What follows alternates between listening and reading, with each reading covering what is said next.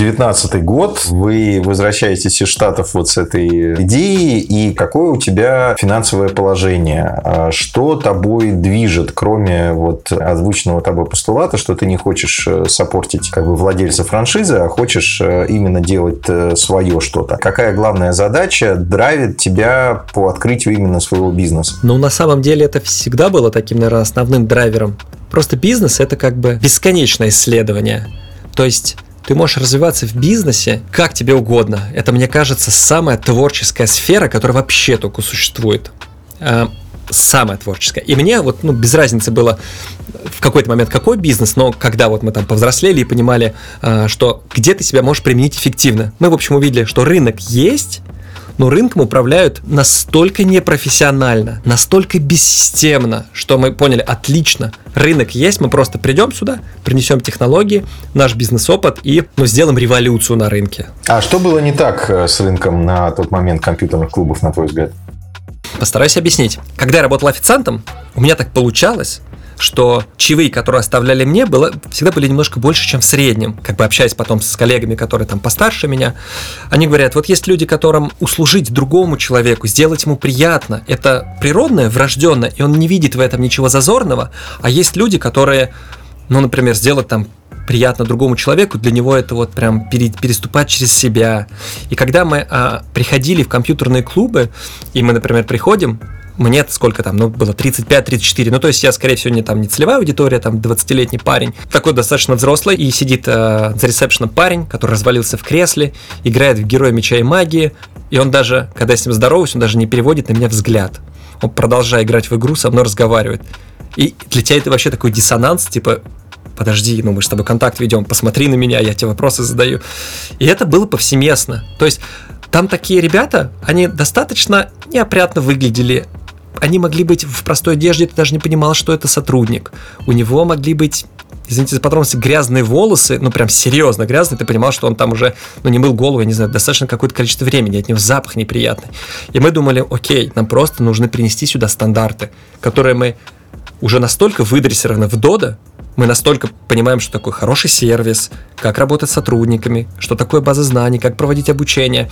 И мы подумали, что мы придем и вот это вот сюда привнесем. А еще а, это мы думали с точки зрения менеджмента, с точки зрения маркетинга. Не скажу, что у нас какой-то хороший там прям какой-то опыт, но об этом чуть позже. Но наш партнер Юрий, у него есть компания, IT-компания, и он занимается, у него есть студия разработки. А, у него есть профессионал этого дела, и мы решили о том, что он привнесет сюда IT, мы построим платформу, свою CRM-систему, свое мобильное приложение, там закроем пробелы, которые были на рынке, и совместим хороший менеджмент с, с IT-решением. Ну, в принципе, мы это и сделали. То есть это, по сути, явление очень много из Dodo взято, да, и э, как бы трансформировано, адаптировано под киберспорт. Да, наверное, много взято из Dodo, за основу, потому что я считаю, что Dodo с точки зрения франчайзинга это один из лучших продуктов в СНГ. Возможно, даже лучший, просто я, честно говоря, не сильно там знаком. А, и мы решили те кейсы, которые удачно работают в Dodo, а, применить, а, добавив немножечко IT и создав то, а, в чем нуждалась индустрия. Когда мы ну, делали первые там обходы, обижали клубы, мы объехали порядка 40 клубов, прежде чем вообще сформировать, а кто мы такие, для кого мы будем работать, какой мы офер хотим делать, как нас люди будут воспринимать, и вот это вот все.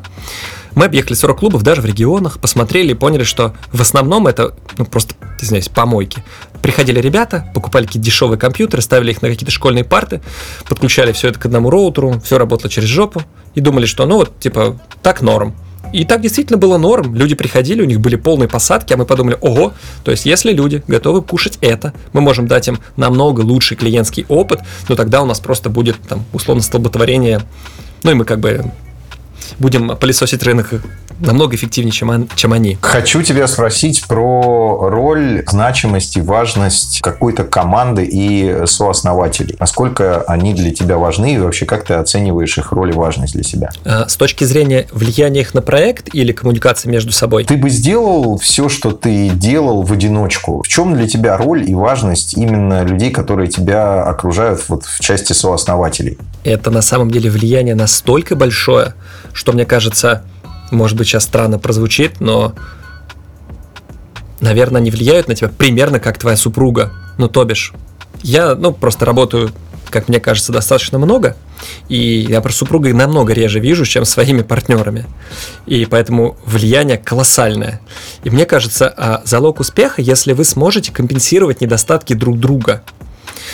В нашем текущем бизнесе у нас есть там Юра, он вообще инноватор. Он, э, он делает проекты там в Штатах, от которых просто голову сносит. Он там не боится рисковать. Э, у него есть компетенции разрабатывать очень сложные продукты когда мы говорим про IT, это настолько сложно, что это просто голову выворачивает узлом. Вот он может это дело делать это супер качественно. Мой, ну, мой второй партнер Евгений, он очень крутой операционщик. Он 18 или 19 лет проработал в спортмастере, отработал от продавца, которому там разрешали продавать какие-то супер дешевые товары, до человека, который руководил департаментом, который измерялись бюджеты, не помню, то ли в год, то ли в месяц в миллиардах рублей. Ну, то есть он прошел огромный путь, и он супер там вовлечен, он хорошо работает с таблицами, анализирует данные, а, он очень такой системный. А, а я, например, больше приношу идей каких-то. И так вот, как это было 10 лет назад, плюс-минус это сохранилось и сейчас. И вот мне кажется, если нас слепить всех втроем, то получается очень такая устойчивая конструкция. Она не противоречит друг другу, у нас там нет одинаковой полярности, когда нас отталкивает, мы не пытаемся друг другу в каких-то вещах переиграть, потому что у нас разные компетенции есть, то есть каждый хорош в своем и как бы вместе дает достаточно ну, такой сильный союз. Я считаю, что партнерство это вообще ключевое, наверное, даже намного важнее, чем продукт. Кстати, полностью разделяю это мнение на взаимной дополняемости. Вот, вот возникает вот эта синергия, да, синергия, когда вот один, один плюс один равно три. И когда это вот взгляд с разных сторон, то это только обогащает бизнес. Но э, в части, если вот знаешь, так кратко пройтись по суперсилам, вот какие твои суперсилы и какие суперсилы твоего, твоих партнеров, людей, которые тебя окружают и помогают тебе? А, вот если мы про партнеров говорим, то а, я знаю, что вот Евгений, мой партнер, он может закрыть все операционные процессы. Операционка это же ежедневно, рутина, одни и те же вещи. Да, я так не могу. Ну, то есть, я, наверное, могу так две недели, потом я сойду с ума. А для него это естественная среда. То есть, это не человека вырвали и там рыбу, я не знаю, вынули из аквариума, положили там в кефир, вроде тоже там жидкость, но плюс-минус как-то ей там не очень комфортно. Вот он в своей стезе, то есть он, у него все бьется, он может э, с ноутбуком просидеть 8 часов, я не могу. Вот, а, поэтому он дополняет операционку. Вот а, Юра, ну, наверное, там мега-специалист в IT. Это настолько сложная вещь, ее невозможно там выучить за полгода и сказать, ага, я тебя там заменю или я тебе помогу. Это штука, в которую ты должен с детства погружаться, ну, я имею в виду там с юности, да, то есть там разработчиком, как сейчас говорят курсы в скиллбоксе, там стать за 9 месяцев, это, это, это невозможно. Ну, мы делаем сложные продукты, я как бы вовлечен в это, я это понимаю, и, ну, понимаю, что если ты айтишник и ты просто создан для этого, ну ты там суперзвезда в этом, то, я не знаю, тебя заменить в принципе вообще никто не может. Поэтому он уникален на 100%. Я, я вообще, честно говоря, так э, достаточно скромно свои компетенции оцениваю. Я всегда так не очень понимаю, э, какая моя роль, потому что я не занимаюсь операционным бизнесом, так как занимается мой партнер. Я говорю, ребята, я просто здесь, вот мне нравится этот проект, мне нравится там заряжать энергией наших коллег-сотрудников, но я на самом деле чувствую, что э, без меня бы в целом тоже все работало. То есть я здесь точно не ключевой элемент. Но вот партнеры считают иначе. Почему-то они мне отводят роль лидера, потому что ты можешь придумывать какие-то вещи, ты можешь э, заряжать энергией там и проекты людей вдохновлять нас, и они отводят мне эту роль. Мне она как бы не претит, но мне кажется, там мой вклад, он не так сильно велик, как вот моих коллег. Ну, может быть, он просто не так э, легко измерим? Может быть. Я, да, мне сложно измерить, потому что это такие вот э, э не, не те вещи, которые потрогать можно. В России же всегда очень такой конкретный подход. То есть все нужно измерить, э, просчитать, э, высчитать. Поскольку как бы вот лидерство, эмоции, вдохновение, идеи, они так тяжело поддаются просчетам. Поэтому это всегда в российских компаниях так игнорируется, что это какой-то там, это у них там в Штатах, у них там на Западе, вот это все. Вот, а нам нужно конкретно, вот сколько мы получим. Вот если сделаем так, вот сколько мы получим. И поэтому, наоборот, на самом деле вдвойне приятно это слышать услышать от, э, от тебя, что вот тебя так ценят твои, твои же коллеги и твои же партнеры. Несмотря на то, что измерить может быть там э, и тяжело то, что ты делаешь, но все равно значимость и важность они для себя чувствуют. Это круто.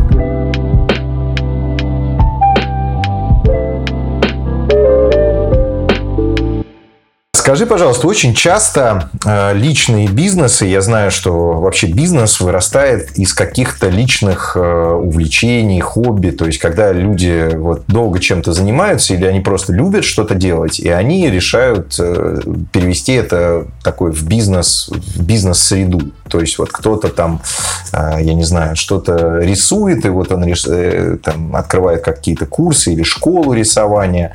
Я к чему веду, что что для тебя вообще значит лично киберспорт, какую роль в жизни он у тебя играет? Да-да-да, я, наверное, сейчас такую непопулярную вещь скажу, хотя мои партнеры знают мою позицию, но для кого-то она будет, э, наверное, такой неожиданной. Абсолютно никакой не играет, и мне даже не сильно это важно. Более того, я даже этим не сильно интересуюсь. То есть для меня киберспорт и чем мы занимаемся, это, ну, во-первых, два разных бизнеса, но, и я даже сейчас возвращаясь к вопросу о том, что люди открывают то, что они любят делать, я, у меня здесь очень спорная такая вообще взгляд на эту вещь. Сейчас я постараюсь объяснить в нескольких словах. Я играю в хоккей лет 11 или 12, что-то такое. Ну, плюс-минус с 11 года играю, там, 11 лет в хоккей.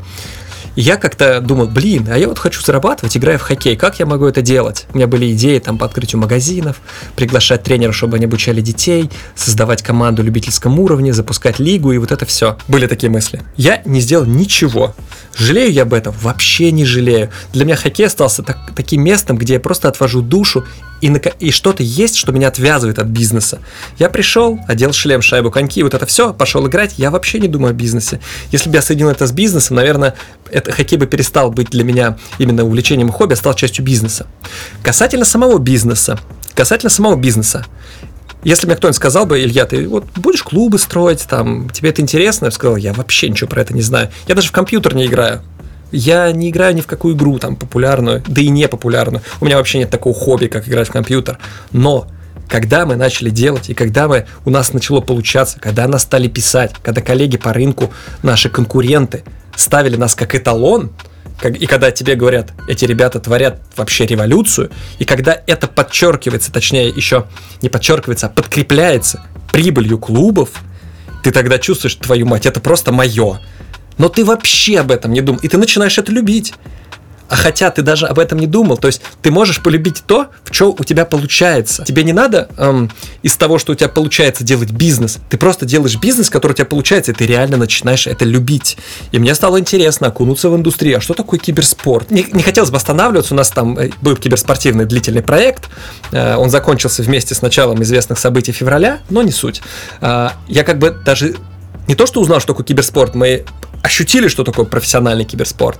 И тебе становится интересно, если у тебя это получается. Поэтому я не за принцип, типа, сделай то, что ты любишь, э, преврати это в бизнес, я сделаю успешный бизнес, и, скорее всего, ты это полюбишь. Вот у меня это сработало. Ну, просто это, сработало так у меня. Круто, это тоже интересно, это тоже интересный кейс. А тогда я спрошу тебя про этичность бизнеса. Насколько вообще это для тебя важно, это имеет значение. Я немножко поясню, что, ну, ну например, там в случае с Додо, да, речь э, все же тоже немножко, да, не о том, что мы сеем там доброе и светлое, ну, потому что по факту пицца это там не супер э, полезный продукт, как бы для здоровья, для питания.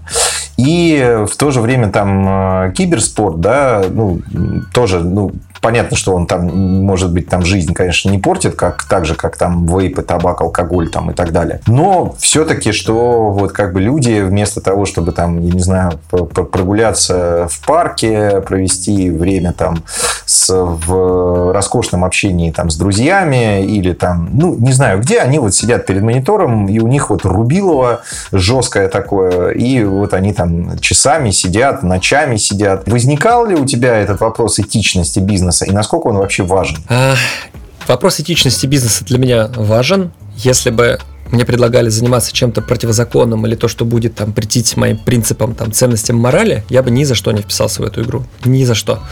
А здесь, когда я был там юный, я тоже играл в клубах, играл в Counter-Strike, типа испортила мою жизнь, мне сложно сказать, ну как бы я-то своей жизнью в целом доволен. Проводил ли я там много времени, да, ночами, бывало и ночами, но как личность я в целом ну, более-менее сформирован, у меня есть семья, мы 15 лет в браке, у меня двое детей, ну, как я там не отрешенный какой-то, вроде все нормально, я разделяю там традиционные ценности и так далее. Но то, что ты обозначил, это вещь, которую я слышу часто, даже от э, моих знакомых, которые занимаются другим бизнесом. Они говорят, как так? Сидит 14-летний парень и фигарит 5 часов в компьютер. Тебе не кажется, что ты его жизнь ломаешь? Блин, я, честно говоря, так даже не мыслил, но придется все-таки затронуть профессиональный киберспорт. Короче, мы создали команду по самой популярной дисциплине, и э, мы решили залететь в топ-100 мировых команд. Это процесс сложный, дорогой. И из-за того, что у нас не было опыта, мы не понимали, как к нему подойти. А, есть такая популярная игра Counter-Strike, есть самое популярное а, соревнование, называется Major. Ну, мажор его называют, он проходит раз в год. Там миллион долларов призовой фонд и так далее. И мы думали, так, если наша цель мажор, нам нужен тот, кто его выиграл. Мы нашли того, кто его выиграл познакомились с ним, зовут его Виктор. И говорю, Виктор, что нам надо сделать? Он говорит, вам надо вот так, вот так, вот так, вот так. Он говорит, парни, вы же вообще ни хера не понимаете. Ну, я, вы же да, вообще ноль, вы просто даже не в этой индустрии. У вас ничего не получится, поэтому я вам дам инструкцию, как надо сделать. Мы послушали, говорим, какую-то ты... В общем, мы сами попробуем. Мы создали команду без этого Виктора, нашли людей, нашли тренера, нашли менеджера, там вот это все.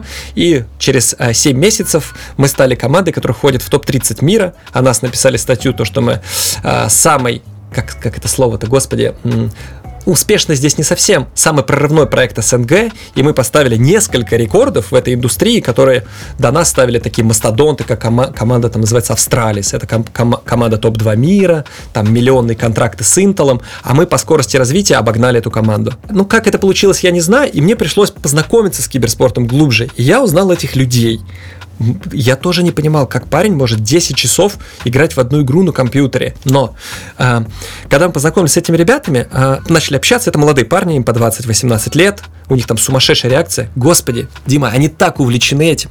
Они так увлечены вот тем, что они делают. Я думал, их, ну, как будто принуждать придется тренироваться 8 часов. Они тренируются 12. Ты уже говоришь, парни, у вас выходная игра, выспись, Дима, выспись, там капитан команды. Ну просто выспись. Нет, он, он, он, он будет играть до часу ночи. Он оттачивает свою стрельбу. И тебе его не надо заставлять. Это его внутренний такой порыв жизненный. И, наверное, ну, они достигали результатов. И когда я смотрю на, ну, там неважно, Дода, не Дода, другие бизнесы, как ребята работают, вот, там по 8 часов в день, у них нет такого вдохновения.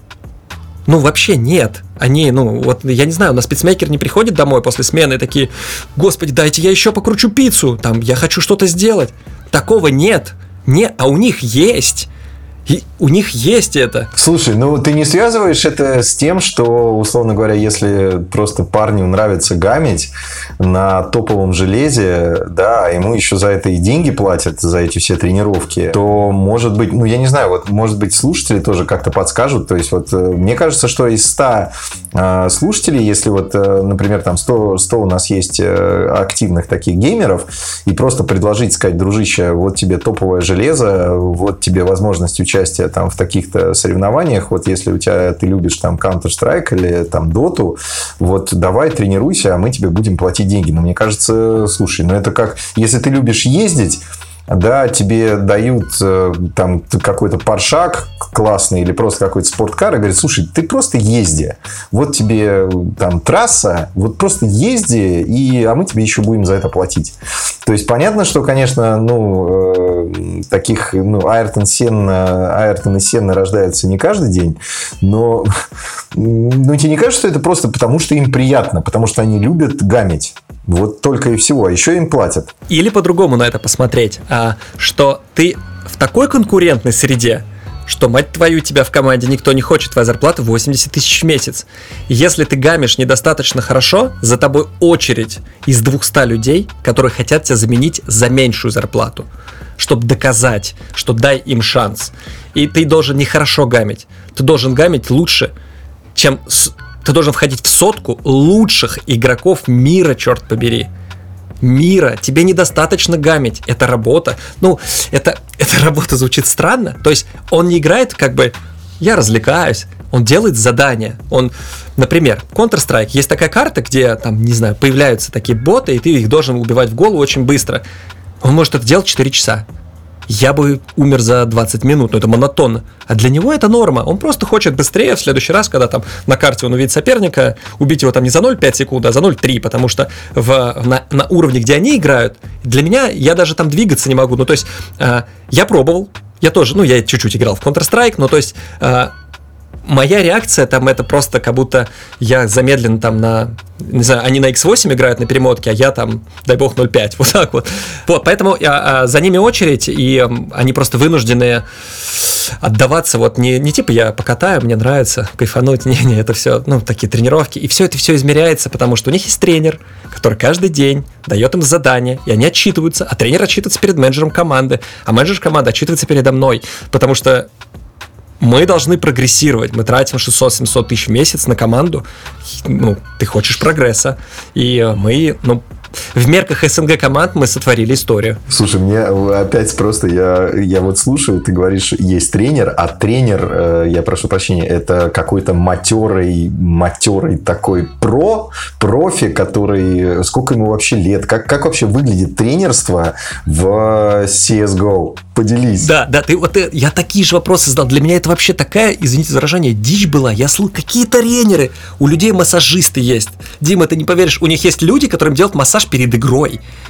Я слушал, я, ребят, о чем вы говорите? У них есть психологи перед большими играми ребят такое напряжение. Тебя, например, на Твиче на трансляции смотрит 4000 человек, где миллиард из них хейтеров, там ну, половина хейтеров, которые тебя ненавидят, и с ними работает психолог, он настраивает их. И ты, ты думаешь, что это шутка сначала, что они просто какая-то, ну, давайте вот это без этой всей херни, давайте нормально просто работать, а потом понимаешь, что, ну, это работает, это работает. Тренер как выглядит? Это чувак, который завоевал, ну, там, какие-то большие призовые места, у которого большой авторитет, и который смотрит на игру не как, он смотрит на нее как как руководитель. Вот так вот. Это бизнес-процесс, да, он, эти, он разбирает эти карты, у него вся стена в доме извешена в этих картах, он смотрит все демки всех игр, всех команд, которые существуют, он что-то тестирует. Каждый день ребята на 8 часов, ну, 8 часов у них идет разбор, они заходят в одну карту, тренер заходит в Дискорд, они все в Дискорд, я иногда подключался, послушать интересно было, и они вот там тренируют, как они будут там занимать зигзаг на этой карте, и у них там гранаты, как они кто, как они общаются, и вот так это и выглядит. А менеджер, менеджер это тот, который договаривается о турнирах, там платит все призовые, если это перелет, покупает им там самолеты, делает им визы, там размещает их в отелях, там добивается получения призовых, ну и такой как бы лицо, лицо. Вот э, если кто-то хочет пообщаться, спонсоры, там не спонсоры, то он лицо команды. Слушай, ну то есть это получается какая-то прямо полноценная новая реальность. То есть кто-то покупает лошадей и участвует на скачках, кто-то покупает футбольные команды и участвует в чемпионатах, а кто-то покупает, э, соответственно, кибер и растит, покупает и растит киберспортивные команды для того, чтобы, соответственно, выигрывать. А вот вот у меня тогда такой вопрос. А что э, дает победа? То есть какая цель? А, деньги и продвижение в мировом рейтинге. Сколько можно на этом заработать денег и вот это продвижение в мировом рейтинге, что оно дает? Ну вот стали вы, например, э, топ, топ-1. Вот вы топ-1 в мировом рейтинге и, и что? Что, что происходит в этот день? Например, 13 э, апреля 2024 года. Вы топ-1. Топ-1 мы не были. Я знаю людей, которые были топ-10, но примерно они знают людей, которые были топ-5, ну и вот через там 6 рукопожатий, да, мы придем к топ-1. Мы общались с ребятами, которые выигрывали вот этот мажор. А, но они такие старички уже. Что происходит? А, индустрии это сейчас по разным меркам по разным меркам оценивается где-то 1,8 миллиарда долларов в год. На этот рынок, если 7 лет назад из спонсоров ты мог встретить какие-нибудь дешевые мышки компьютерные, то сейчас спонсоры там МТС, вот, например, команда, которая занимает второе место, их э, стопроцентный спонсор это МТС. Компании Intel, Microsoft, очень много всяких э, технических таких компаний, которые связаны там с IT-сферой или с геймингом. В общем, пришли люди, у которых есть деньги. Соответственно, э, игроки сюда пришли игроки, которые хотят ну, каким-то образом зарабатывать эти деньги, или организации, которые хотят получать контракты, хотят получать призовые, там, выигрывать э, соревнования. В среднем по деньгам. Если у тебя игрок, который от топ-100 и выше, его зарплата будет долларов 400. Если у тебя игрок, который заходит в топ-100, его зарплата будет а там долларов 600. Если у тебя игрок, который заходит в топ-50, его зарплата будет там 800 тысяч, если он в топ-30 тысяча, я в долларах говорю, 1502, а ребята, которые играют в топ-10, у них средняя зарплата от полмиллиона рублей.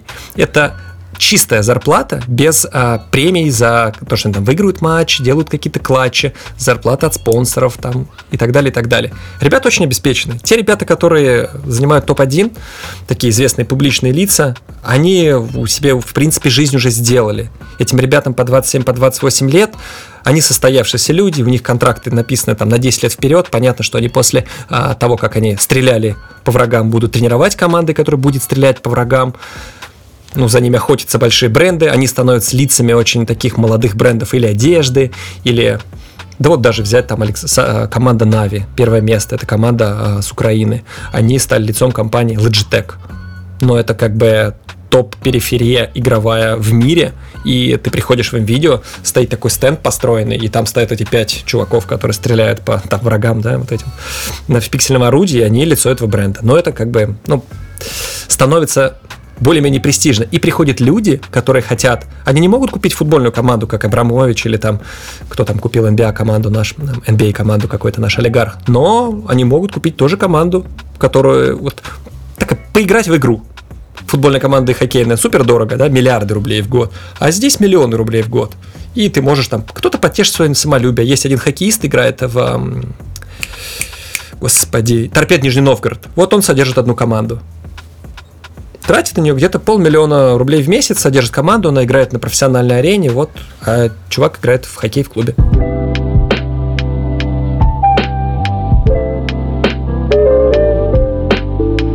Так, разобрались, э, кстати, подробно. Благодарю тебя в бенефитах самих игроков. В целом, ну, понятно. То есть их э, амбиции и э, стремления и желания в целом понятны. А ваши желания или твои желания? Вот у тебя есть команда. То есть у тебя какая цель?